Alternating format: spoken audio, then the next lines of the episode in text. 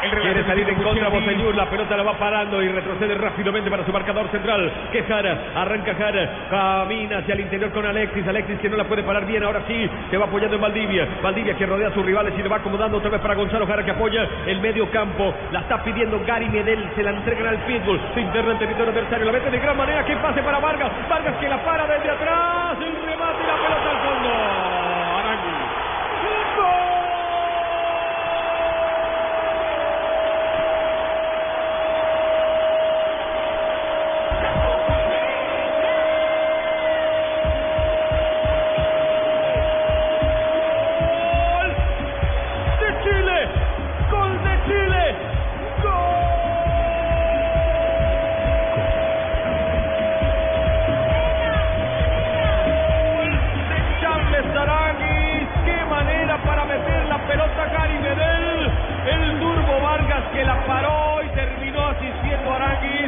volante llegador, un volante que pisa el área, un volante que pone a ganar a Chile, uno por tiro.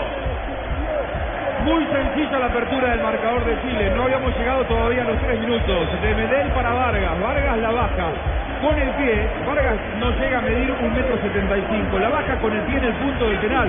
Grosero error defensivo en la última línea de Bolivia que se había mostrado muy sólidas aquí en la Copa, pero le bajan la pelota la encuentran muy mal parada, una defensa en línea, dos centrales que no están bien escalonados y por detrás de ellos no funciona la línea de marcadores mediocampistas que tiene que tener Bolivia y llega Aranguis con ventaja, define un palo, antes de los tres minutos ya gana Chile y se pone primero del grupo. Incluso cuando lo sorprende Vargas, porque lo sorprende a los dos centrales, los dos se van con él, van a marcarlo y dejan el espacio para que el rebotero pise área y tenga buen remate.